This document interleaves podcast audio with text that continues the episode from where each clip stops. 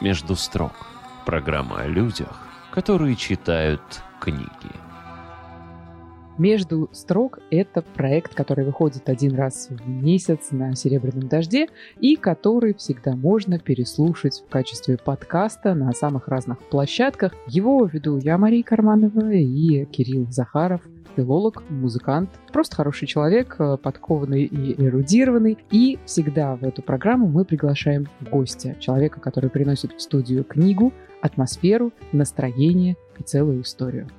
И книги, которые приносят наши гости, становятся, наверное, отправной точкой, от которой мы отталкиваемся, рассуждая о человеке, о времени, о себе, о нашем городе, о земле Саратовской, да в принципе о земле русской. А сегодня перед нами журналист, телеведущий, обладатель ТЭФИ Александр Александрович Динос. Здравствуй, Александр. Привет, Мария. Привет, Кирилл. Очень рад вас видеть. Я очень сочувствую нашим радиослушателям, что они не видят, прежде всего, Марию и то, как ей подходит букет, который я с огромной радостью подарил ей при входе сюда. Но поскольку я не знал, как вы будете одеты, Маш, я вот принес эти разноцветные герберы. Которые Думаю, идеально вписались. И главное, они очень подходят ко всем частям вашего туалета.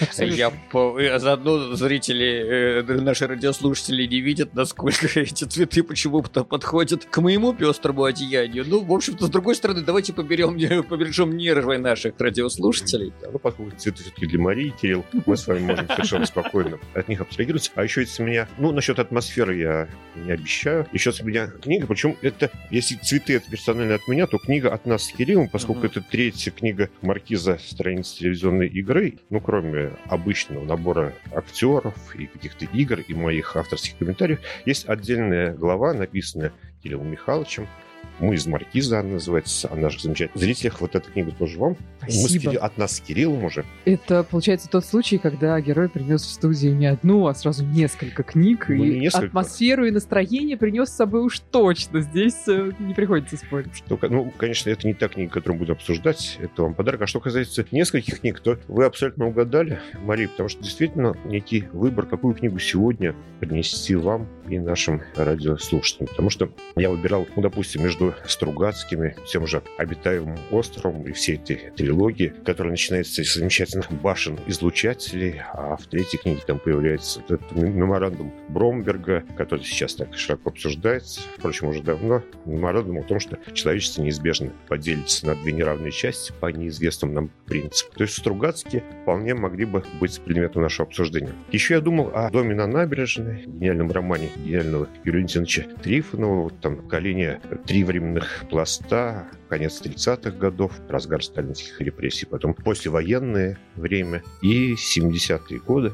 И вот это вот замечательное поколение мальчишек предвоенных. Батон, Глебов замечательно. Я говорю, потому что обо всем поколении, а не о каждом из этих персонажей. Батон, Глебов, Левка Шулепа, Антон Овчинников, прообразом которого был Лев Федотов, гениальный мальчик, который на просто своих дневниках, я читал их, не опубликован, в частности, в книге Юлии Слезкина «Дом правительства», в своих дневниках предвоенных, написанных, допустим, в мае, в записи, относящейся к маю 41 года, абсолютно точно предсказал и время нападения Германии, и течение, первый ход войны. Ну, вообще, это был абсолютно гениальный мальчик леонардовского типа. Обо всем этом я могу говорить с вами долго и с удовольствием, но все-таки я выбрал «Алмазный мой венец» Валентина Петровича Катаева, одну из любимейших моих книг. А все эти три вещи, которые я сейчас назвал, Трифонов, Стругацкий и Дом на набережной, объединяет то, что они появлялись, Стругацкий немножечко время, но тем не менее, появлялись в 70-е годы. Трифонов был напечатан в 76 году, Дом на набережной, я имею в виду, а «Алмазный мой венец»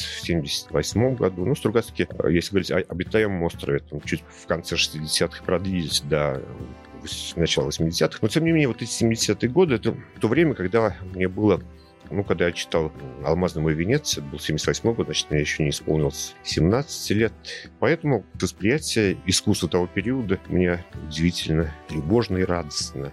вспоминать. Но самое главное, вот эти 70-е годы, конечно, это необыкновенное чудо, потому что посмотрите, какие имена в советской тогда культуре были. Я говорю не только о литературе, но и о театре, о кино, о музыке. Да. Ну, смотрите, сейчас я просто буду называть какие-то имена произвольно совершенно, потому что можно, и вы можете продолжить это одновременно, или если вам будет одновременно. Я говорю старомодно. Одновременно были Высоцкий, Шукшин, Трифонов, Вампилов, Евтушенко, Ахмадулина, Войнович, подуехавший, Аксенов. До бесконечности можно продолжать этот ряд. Поздний Катаев еще работал Арсений Тарковский, а в кино это Тарковский, Данелия, а в театре это Эфрос, или же Фрос, Любимов, Ефремов, Фоменко. До бесконечности можно продолжать Додин. этот ряд. Да, Додин. Конечно, ну, я же, каждый из вас может легко продолжить. И все это было одновременно на наших глазах, и мы знакомились с ними. Вот страницы журналов, это только что написанные вещи, только что снятые фильмы, только что поставленные спектакли. Они были нашими современниками, мы воспринимали их, ну, вот именно как своих современников, старших, а кто-то почти ровесник,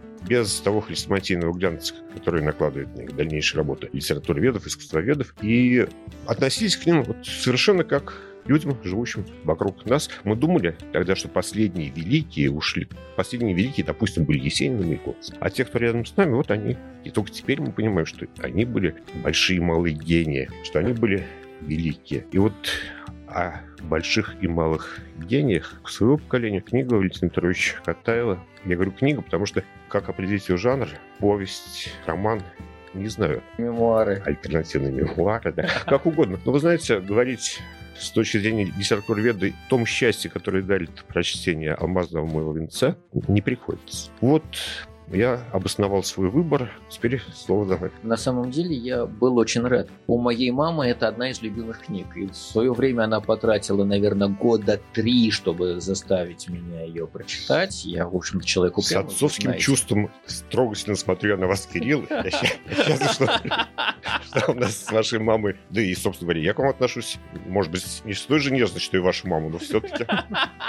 Вот, когда все-таки ее уговоры подействовали, книгу я прочитал, я, в общем-то, проникся ее восхищением, потому что записки, во, жанр, записки э, Валентина Петровича о э, его знакомцах или э, людях, знакомства с которыми он себе волею художника приписал, это удивительно обаятельное, заражающее чувством сопричастности э, к литературной жизни знаменитых э, поэтов, писателей, публицистов, деятелей эпохи. В общем, это то самое восхищение, которое имеет э, способность заражать и транслироваться дальше. То есть книга, которую Катаев написал, это источник счастья, который периодически выстреливает, поражая все больше и большее количество читателей, чтобы они имели возможность ощутить запах той эпохи, атмосферу, как Маша сказала в самом начале. Поэтому ты счастлив сегодня о ней поговорить, если все-таки получится. Я ошибусь, если скажу, что именно вот это ощущение сопричастности и такого проникновения в этот мир писательский, который был когда-то до, повлекло юного, молодого Александра Диноса поступить на филологический факультет? Или это уже было сложившееся к этому моменту решение?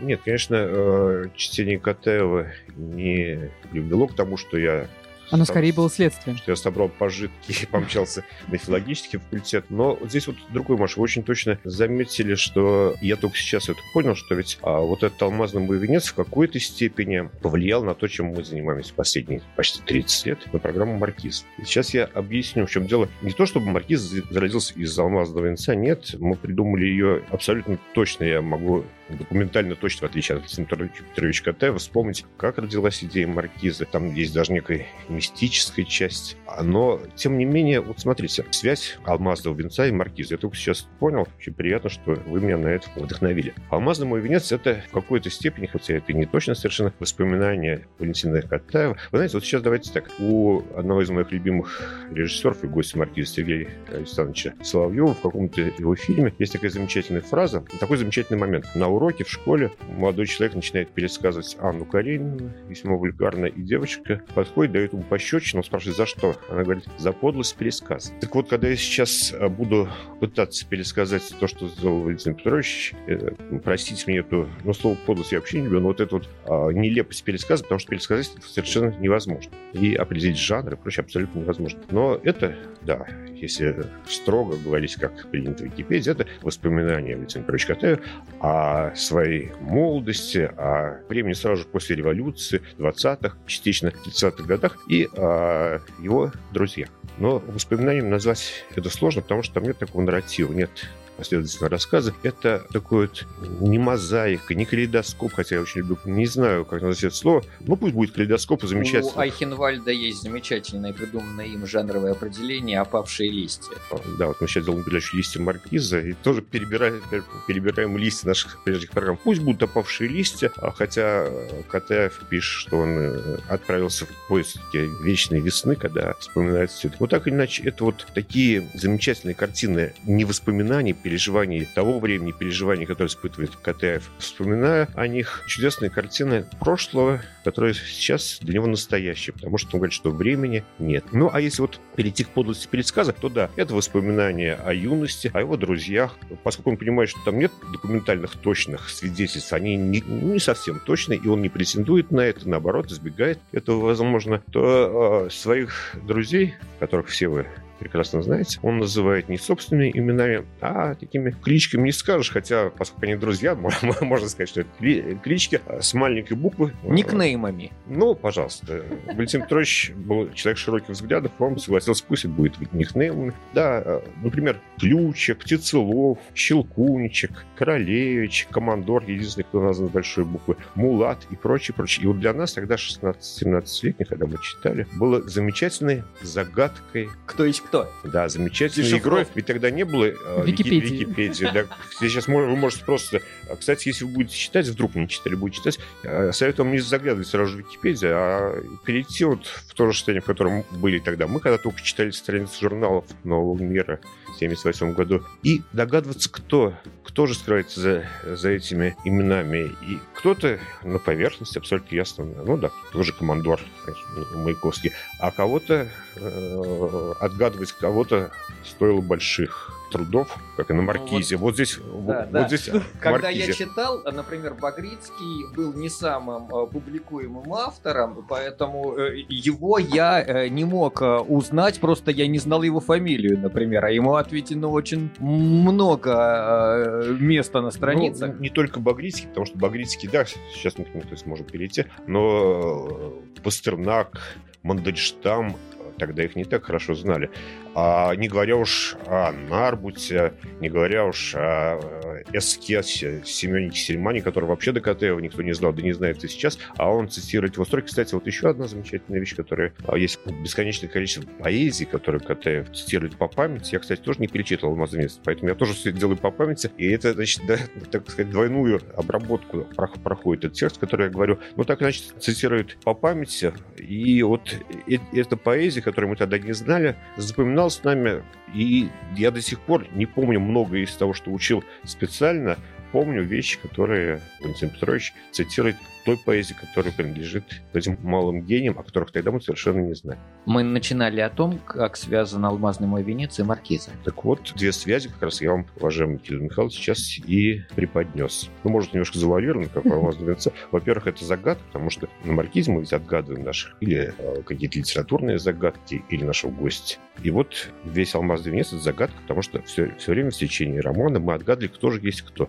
Но я говорю, что это первая связь. А вторая — огромное количество литературы, поэзии, которая цитируется uh-huh. Валентином Петровичем, там поэзии, которую мы не знаем, авторов которых мы тогда не знали, вот, и, и которые мы воспринимаем с чувством, на самом деле, огромного счастья. Но при этом предание о том, как придумывалась маркиза, оно существует вот в какой-то алмазной закрепленности, да? Это, вот это, вот здесь, в отличие от Валентина Петровича, я могу рассказать абсолютно точно, документально, как все это происходило. Вот Причем называя... чтобы сохранилось в веках. Как Александр Тинес причем здесь я, здесь, я, здесь, я, здесь я не буду называть э, Юрия Олеж Олеж Ключиком, Багрицкого Птицеловым, Пастернака Мулатом, Булгакова, э, Булгакова Сине- Синеглаза. Булгакова Синеглазом и так далее, и так далее. А в 92 году, в 1992 году, когда уходило старое телевидение, ну, нам так казалось, и приходило, как нам казалось, совершенно новый, нам с Наташей Давыдовой, а не без всяких, без всяких кличек, очень хотел сделать какую-то свою, ни на что не похожую программу, хотя мы понимаем, что, в принципе, это невозможно. Хотел сделать какую-то игру почему-то. И вот это совершенно точно. Я читал воспоминания о Борисе Слуцком, без всяких кличек. Борис – великий русский поэт, работающий в том числе в 70-е годы. О Борисе Слуцком. И я прочитал, что он, будучи человеком весьма эрудированным, любил такую игру когда собирались гости, чтобы занять время перед накрытием стола, он предлагал собравшимся загадать какую-то историческую персону и брался отгадать ее за 10 вопросов, на которые ему будут отвечать только «да» или «нет». Сейчас в интернете эту функцию осуществляет приложение Акинатор. Ну, Я вас умоляю, умные колонки так играют с детьми. Это очень любимое хобби моих детей по вечерам. А что твои дети загадывают? Колонки? Они загадывают персонажей вплоть до персонажей аниме, и колонка угадывает. Потрясающе. ну вот, а тогда до гаджетовую во всех смыслах эпоху, прочитав вот эту, эту историю, я подумал, а вот целый сценарий будущей игры, потому что здесь есть драматургия, здесь есть не просто вот как в «Поле чудес», который тогда был эталон для всех игр, готовый ответ. Надо сказать, что в свою маму там две буквы «М» и буква «А». А целая драматургия, просто с пристрастием, как в детективах Чейза, которые тоже тогда у нас переводились и, и появлялись. А масса ассоциаций и, про, и прочее, прочее. Но что вот я говорил о мистической ситуации, это абсолютно точно, когда я подумал, что вот да и нет, и можно сделать на этом телевизионную игру, я решил погадать. А на столе у меня лежала Библия, такая очень толстая Библия э, издания Московской епархии, темно-зеленой, с картами, прочее, которая у меня лежала. Я все время пытался ее прочитать, но по своей некой занудливости каждый раз начинал сначала. Поэтому не очень далеко продвигался, потом откладывал ее, потом опять решил читать и опять сначала. Ну, неважно, Библия лежала. Я... И это абсолютная правда. Вот здесь что было, то было. Подумав про эти да и нет, я открыл какую-то Библию, вот так закрытыми глазами, с честно закрытыми глазами, ткнул пальцем в строчки и прочитал. Да будет слово ваше да, да, нет, нет. Все, что сверх того, от лукавого. И сраженный таким совпадением, ну как это можно было? Вы представляете, сколько страниц и сколько строк находится в, в этой Библии, но тем не менее, вот, вот да, да, нет, нет, я, я ткнул пальцем, Знамение! да, или знамение, как вам больше нравится с ударением. Я сразу же бросился к Наташе Давыд, рассказал ей эту историю, ну и дальше началось, началось то, что продолжается почти 30 лет. Еще одна перекличка с э, книгой, о которой я только что рассказывала, Мухиной Петринской, которая тоже воспоминания, тоже об определенной эпохе и тоже восстанавливает жизнь саратовских писателей и журналистов, ну, за какой-то очень небольшой, правда, период. И Мухина Петринская, которая гадает в свою первую или вторую ночь в тюрьме о том, что ждет ее дальше, ей выпадает строчка э, «Лишь умножение мук», э, и действительно ее там впереди ждет 9 лет тюрьмы, еще 9 лет ссылок. Просто как еще одна перекличка с гаданием по книгам Чудесная и э, книгами перекличка.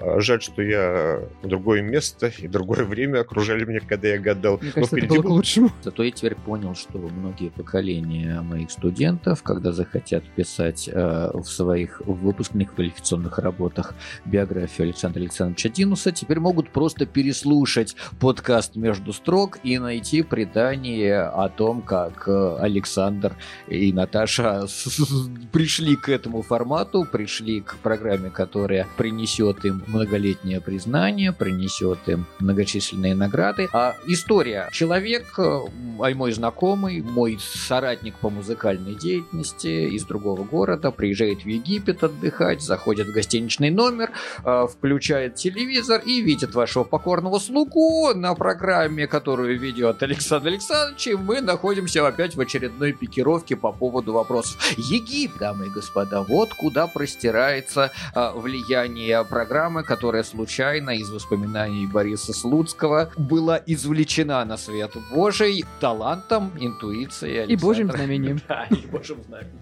Да, ну и, кстати, подтверждение тому, что нужно было записывать, что нужно было это делать, как раз было найдено в книге. И подтверждение тому, что нужно было это делать, в книге написаны, ну, созданные неподалеку от Мне кажется, что это прекрасное место для того, чтобы поставить запятую. Мы продолжим между строк буквально через несколько минут. Не переключайтесь. Между строк. Программа о людях, которые читают книги. «Между строк» — это проект удовольствия для меня, Марии Кармановой, и моего соведущего Кирилла Захарова, профессора филологии и музыканта. Сегодня это особенное удовольствие, потому что мы разговариваем с особенным гостем. В гостях сегодня Александр Динес, журналист, ведущий, обладатель ТЭФИ, очень эрудированный человек, который принес в студию книгу «Алмазный мой венец». И мы как-то очень общо сейчас поговорили о тех э, именах, которые открываются. И мне очень хочется проследить какую-то линию, которая связывает вот тот узкий период 20-х, начала 30-х годов, когда создавались определенные произведения, творилось, творился какой-то мир, который, мне кажется, был даже во многом оторван от всей остальной истории большой страны, в которой происходили очень разные, очень драматичные порой события, а здесь была такая концентрация очень воодушевленных, заряженных людей, которые вот создавали нечто новое, что открылось для широкого читателя позже, и, э, наверное, какой-то очень похожий период был с телевидением в 90-е годы, когда тоже казалось вот этой небольшой прослойки, да, э, заряженных, начитанных, знакомых с, вот, наследием того периода людей, что открывается что-то новое, что можно созидать, протягивать какие-то ниточки и влиять на большое количество людей. Вот так ли это и действительно ли это влияние широко распространилось? Или это такой просто уникальный период весны, да, в жизни каждого человека, когда ты создаешь, творишь и... И э, думаешь, что это прочитают многие. Да, а оно, может быть, отзовется через какие-то довольно необозримые для тебя периоды. Я еще напомню, что столпы русской литературы э, Александр Пушкин, Николай Васильевич Гоголь, они творились в период, когда э, читатели составляли 3% от населения огромной страны, да, и когда мы говорим о том, что Пушкин потряс Россию, мы имеем в виду, что он вот потряс образованных дворян и несколько сот образованных мещан, которые знали, что такое книга и как их надо использовать. То есть постепенно круги на воде так или иначе все-таки становятся да, шире. Да. Иными э, словами, а культура, литература, телевидение – это достояние нации или достояние, что называется, образованной прослойки населения? Как с вашей точки зрения? Ну, культура, литература, телевидение, вы так сказали, да? Культура, литература, телевидение. Я даже могу дальше добавить. Понятно. Скульптура, музыка. интеллектуальный театр. Понятно, просто литература и телевидение находятся немножечко в разных условиях, потому что люди, читающие и люди, смотрящие телевизор, это, ну, как говорили в Одессе, о которой писал Валентин Петрович Катаев, я все возвращаюсь к алмазному венцу, хотя я не люблю эту фразу, две большие разницы. Это говорит телеведущий программы о литературе. А что же касается того, чьим достоянием становится культура, то должен вам сказать, что она становится достоянием того, кто хочет состояние освоить. А тем более сейчас, когда есть масса возможностей для того, чтобы получать самую разную информацию самостоятельно, ну, существует интернет и множество людей, которые пишут и рассказывают нам о чем-то. А сейчас каждый может выбрать для себя, что ему интересно, и вот в соответствии с этим выбором как-то строить и свою жизнь, и жизнь окружающих его. Я не готов делить сейчас... Вот мы опять можем вернуться к тому, э, с чего мы начинали. Да, да, да, я понял, к разделению человечества на две неравные части. Ну, э, у Стругацких это были людены и остальные. Да, людены и люди. Причем и это разделение нельзя однозначно говорить, что людены это хорошо, а оставшиеся люди это плохо, потому что людены, приобретая какие-то сверхчеловеческие качества, какие-то человеческие качества, увы, теряют. Вот тоже эмпатию, например, привязанность к родным, к прошлому, их это уже, в общем-то, не интересует. Их интересует что-то такое, чего не могут объяснить люди, и, кстати, не могли бы объяснить сами Стругацкие, которые любили а, оставлять а, массу загадок. Да, сейчас тоже, безусловно, происходит это разделение, и при принцип его не, не так очевиден и не лежит на поверхности. Может быть, это принцип антропологический, как не грустно Или, может быть, как, наоборот, как, как не весело. Поясните. Боюсь, что сейчас, поясняя это, я впаду в какую-то длинную и не очень веселую историю о том, что многие разочаровались после 20 века и, собственно говоря, после той части 21-го, которую прошли, многие разочаровались в том, что называется проект человека. Ну, понятно, известная история, можно писать стихи после Освенцима или нельзя. И многие считают, что у человечества вообще нет никакого будущего. Я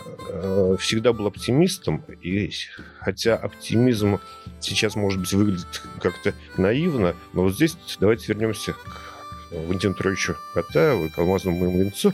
Ведь э, события, которые описывает Катаев, с неимоверным счастьем происходили в тяжелейшее время. Сразу же после революции, 20-е годы, 30-е годы. Периодически он как-то в алмазном венце только проскальзывает.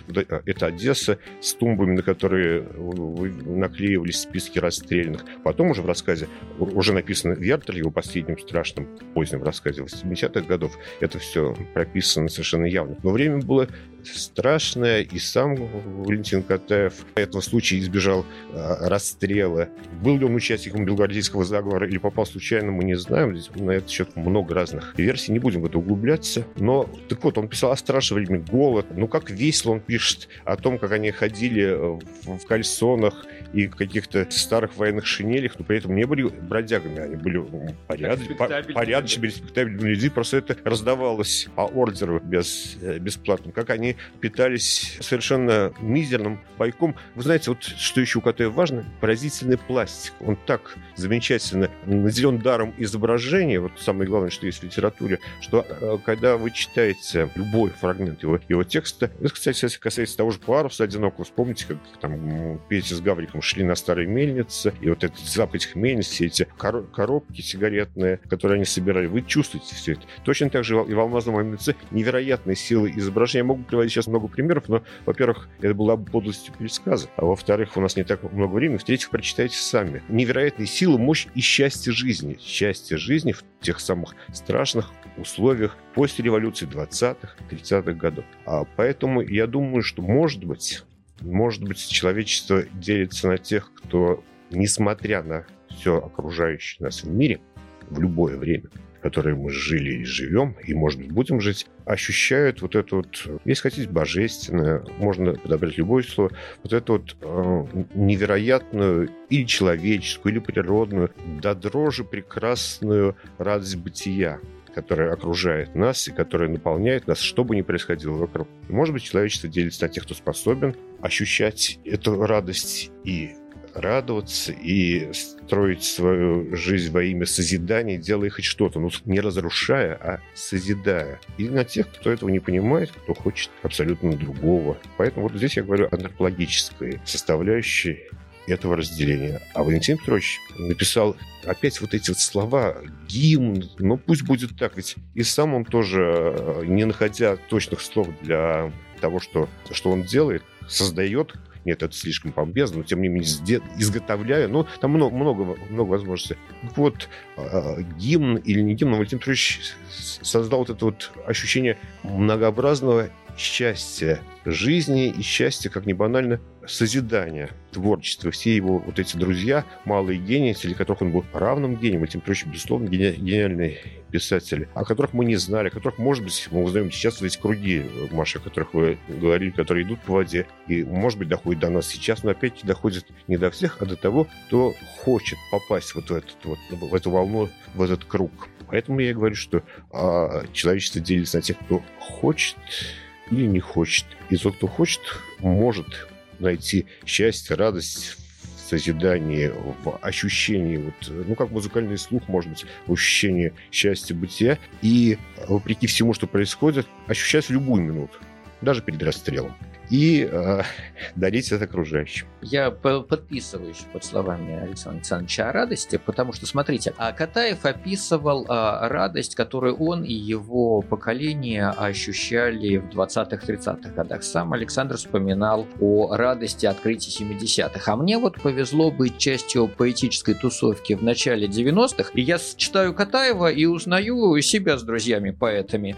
И мы пили чай с медом, ощущая себя как-то в другом мире между ясным небом и трубами и читали-читали друг другу стихи. А при открытых окнах мы всю ночь читали стихи, постепенно пьянее от поэзии, от крышона, который мы черпали чашками стеклянного сосуда. Это было то, что в пушкинское время называлось дружеской пирушкой или даже попойкой. И идет отсылка к тому, что и Пушкин-то в свое время, в 20-30-е годы, был заражен вот этой самой радостью созидания, радости сопричастности культуры. То есть это же приходит волнами, и каждое поколение может заново пережить этот восторг возвращения к культуре, к поэзии. Я еще должен сказать о радости если мы вспомним Пушкина, и о радости дружбы. Потому что Катаев пишет обо всех этих своих друзьях а, с невероятной нежностью, как и о своем брате и другу. Вот там есть... Не буду сейчас вспоминать, потому что, опять-таки, уже много раз упоминаю мою, мою, мою неточность пересказа, но почитайте. Невероятные изобразительные силы, совершенно потрясающий пластик Катаева в сочетании с иронией сам ирония, он очень насмешливо относится к себе, и невероятной нежности ко всем тем людям, которых он вспоминает, создает абсолютно какую-то а, атмосферу счастья и радости, о которой мы говорим. И, кстати, вот если говорить о 90-х и 2000-х годах, в 70-е годы мы читали э, «Алмазный мой венец» и понимали этих малых гениев, как называет сам Катаев, живших в 20-е 30-е, а о тех, кто жил, о гениях, которых я перечислял в самом начале, которые окружали нас 70-е годы, а мы-то сами не понимали, что это гении, которых я уже перечислял. Вот о них написал а, такой же гений Василий Аксенов в своей «Таинственной страсти» в 2007, по-моему, году она вышла, я не, не помню точно, но это не важно. Используя тот же прием Катаева, те, те же имена с маленькой буквы, которые надо отгадывать, те же загадки, та же атмосфера. Тогда было немножко другое время, тоже оно было страшным, неважно. Прага, о которой он говорит, 68 -го года и, и прочее. И там действует Евтушенко, Рождественский, Вознесенский, Ахмадулина, Высоцкий, Марлен Хуциев, э, ну, многие, можно, можно перечислять вот, вот те, те самые гении. И та же невероятная нежность в описании того же Евгения Александровича Евтушенко, которого мы хорошо знаем. С вами по-моему, вы отгадали, когда он был гостем а, Маркиза. Не помню. Ну, хорошо, я вы можете не помнить о своих подвигах. Вы, вы, вы, вы мне как, напомните все. Как, как, как говорит Маша, музыкант, филолог и просто хороший человек Кирилл Захаров сегодня говорят со мной. И очень красивая женщина, девушка Мария Карманов. Так вот, «Таинственная страсть», Аксенов и все то же самое воспоминания о 60-х, 50-х, 60-х годах, которые кончились в какой-то стиль в 68 году, в августе 68 года. Но, тем не менее, и тоже, тоже счастье бытия, нежность и любовь нежность, любовь и вообще грандиозное везение я сегодня испытываю, пока мы разговариваем в студии. В гостях сегодня Александр Динес. Это между строк, буквально несколько минут паузы, и мы вернемся, чтобы договорить. Между строк. Программа о людях, которые читают книги между строк финальные пять минут нашей сегодняшней беседы с Александром Диносом. И, честно вам скажу, меня не покидает э, все то время, что мы общаемся, э, мысль об отсутствии времени. Вот кажется, что это действительно такая большая условность, что как-то эти разные периоды соприкасаются, не знаю в каком пространстве, но э, при большом желании из одного периода можно дотянуться до другого, и даже если, может быть, ты сейчас этого не понимаешь, но на тебя так или иначе влияет и дотягивается до тебя какой-то другой совершенно исторический период. Ну, вы знаете, Маша, вы сейчас совершенно замечательную вещь сказали, и даже сказали, ну, во-первых, вы сказали про 5 минут, а потом э, вот цифра 5, а потом сказали дотягивается, и я вспомнил свое любимое развлечение, игра в 5 рукопожатий, становится ясно, ясно, допустим, что через пять рукопожатий весь мир знаком между собой. Да? И я играл в эту игру и дотягивал легко пять рукопожатий даже до Александра Сергеевича. Это на самом деле, а уж, да, ну, ну о чем мы вспоминали Евтушенко. Вот э, Евгений Александрович Евтушенко, пожми ему руку, и ты будешь знаком со всей планетой. Для того же Валентина Петровича Катаева одно рукопожатие, потому что, потому что они дружили. А от Катаева, соответственно, ко всем персонажам «Алмазного венца», названным и не названным, значит, всего... Есенин, Маяковский, Пастернак, Олеж, Круг, Крупская, Владимир Ильич, если угодно в эту сторону, Троцкий, вся пожалуйста, вся, элита. вся политическая элита, вот она перед нами. Да? Один Евтушенко, не говоря тоже, он через Вениамина Борисовича Смехова, я говорю только о себе и о зрителях Маркиза, потому что все вы тоже, приходя на Маркизу, а, здороваетесь с этими людьми, общаетесь и физически, и физически рукопожатие, и близость, и поэтому, ну, пожалуйста, вот через Смехова вся Таганка, Любимов и так далее. И Евтушенко, кстати, и герой таинственной страсти Аксенова, и, значит, вся вот эта вот интеллигенция и неинтеллигенция. Верхушка партийная, тоже Хрущев там 60-х годов, а потом 70-х. То есть все это действительно на протяжении даже одного, двух рукопожатий, а уж через пять рукопожатий мы переходим и в любое время, и в любую страну. Ну, тот же Евтушенко, опять хорошо попал на язык. Там, тут же, вот вам и Фидель Кастро, и, и весь мир, и э, несколько веков времени э, назад, ну, хотя бы как минимум два века. Уж не знаю, сколько веков вперед. Ну, это нам как не дано предугадать, как все это отзовется. Поэтому и становится понятно, что в пространстве культуры, настоящей культуры, в пространстве созидания, в пространстве... Вот, кстати, и Трифонов здесь говорил, вспоминать, глагол «вспоминать» и «жить» — это один глагол, потому что жить — это и значит вспоминать, и вспоминать — это и значит жить. Поэтому, да, времени нет, или все то, что есть, это вот одно огромное прекрасное время. И только от нас зависит, кому мы будем пожимать руку, чтобы дотянуться, а кому откажемся пожимать. Вот, может быть, кстати, самое простое разделение человечества на две части – это те, кому мы подадим руку, и те, кому подавать не будем. Ну, а те, кому не будем говорить, мы не будем вспоминать сейчас, а вот эти рукопожатия всем персонажам «Алмазного венца», тем, кому клонялись они, и таинственной страсти, то, что нам остается, но, вы знаете, остается в этом есть какая-то грусть. То, что нам осталось. Нет, это то, э, к чему мы должны, то, чему мы должны быть счастливы, что у нас это есть. Мне кажется, мы сегодня были только лишь свидетелями того, как Александр вывел гениальную совершенно формулу о том, как узнать человека и узнать в человеке интеллектуала, интеллигента, как угодно назовите. Вот от этого желания пожимать руку и, вспоминая, жить, мне кажется, многое зависит. Мы напоминаем, что в любой момент формулу настоящей интеллигентности и настоящей сопричастности культуры можно переслушать на нашем подкасте «Между строк». А мы, Мария Карманова, Кирилл Захаров и наш сегодняшний гость Александр Александрович Динес прощаются с вами до встречи на волнах волнах серебряного дождя в новом выпуске «Между строк». Давайте выберем какую-нибудь прекрасную книгу, которая станет поводом для нового прекрасного разговора. Спасибо огромное Спасибо. всем вам. Спасибо. Жму руку вам, Кирилл, целую руку вам, Маша, и удачи, радости всем. И пусть с вами будет удача и вдохновение. «Между строк» – программа о людях, которые читают книги.